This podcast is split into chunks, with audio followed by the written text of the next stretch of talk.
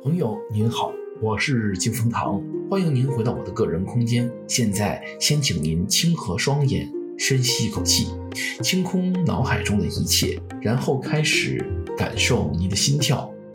上一期关于锚定人性的节目啊，我们讨论的是人到底给这个世界带来了什么？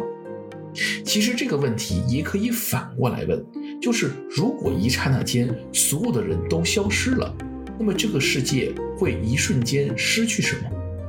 这个失去的部分其实就是人真正带给这个世界的东西。这其实是一个很有趣的设想。我的意思不是问如果人没有存在，什么东西永远不会存在于这个世界上，而是说就在当下。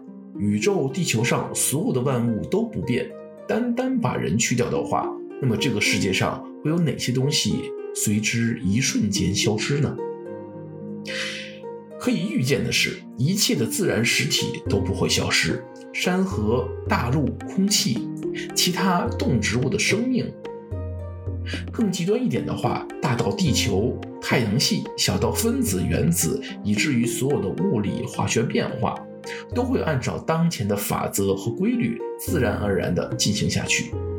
这些东西和人存不存在是没有关系的。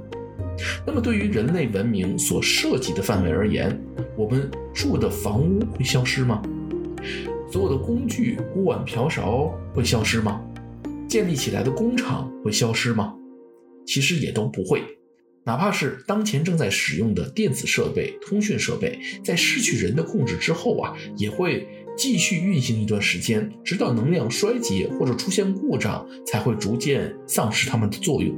换句话说，所有的物质和能量都会继续在这个世界上按照原有的方式存在并运行下去。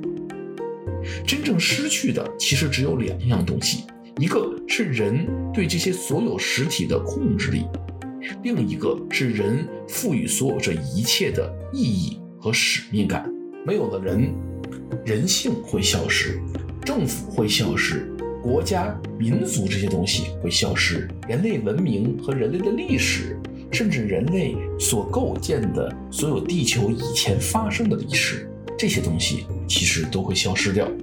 公路上的各种标识，在人都消失了以后，其中所表达的意思就会完全丧失。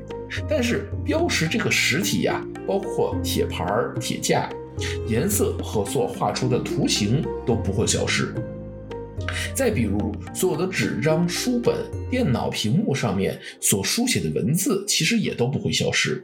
但是如果所有的人都消失的话，无论是理论知识，还是他所表达的诗词歌赋，无论是曹雪芹的《红楼梦》，还是莎士比亚的《罗密欧与朱丽叶》，还是《哈利波特》呃《复仇者联盟》，这些所有的内容会彻底消失。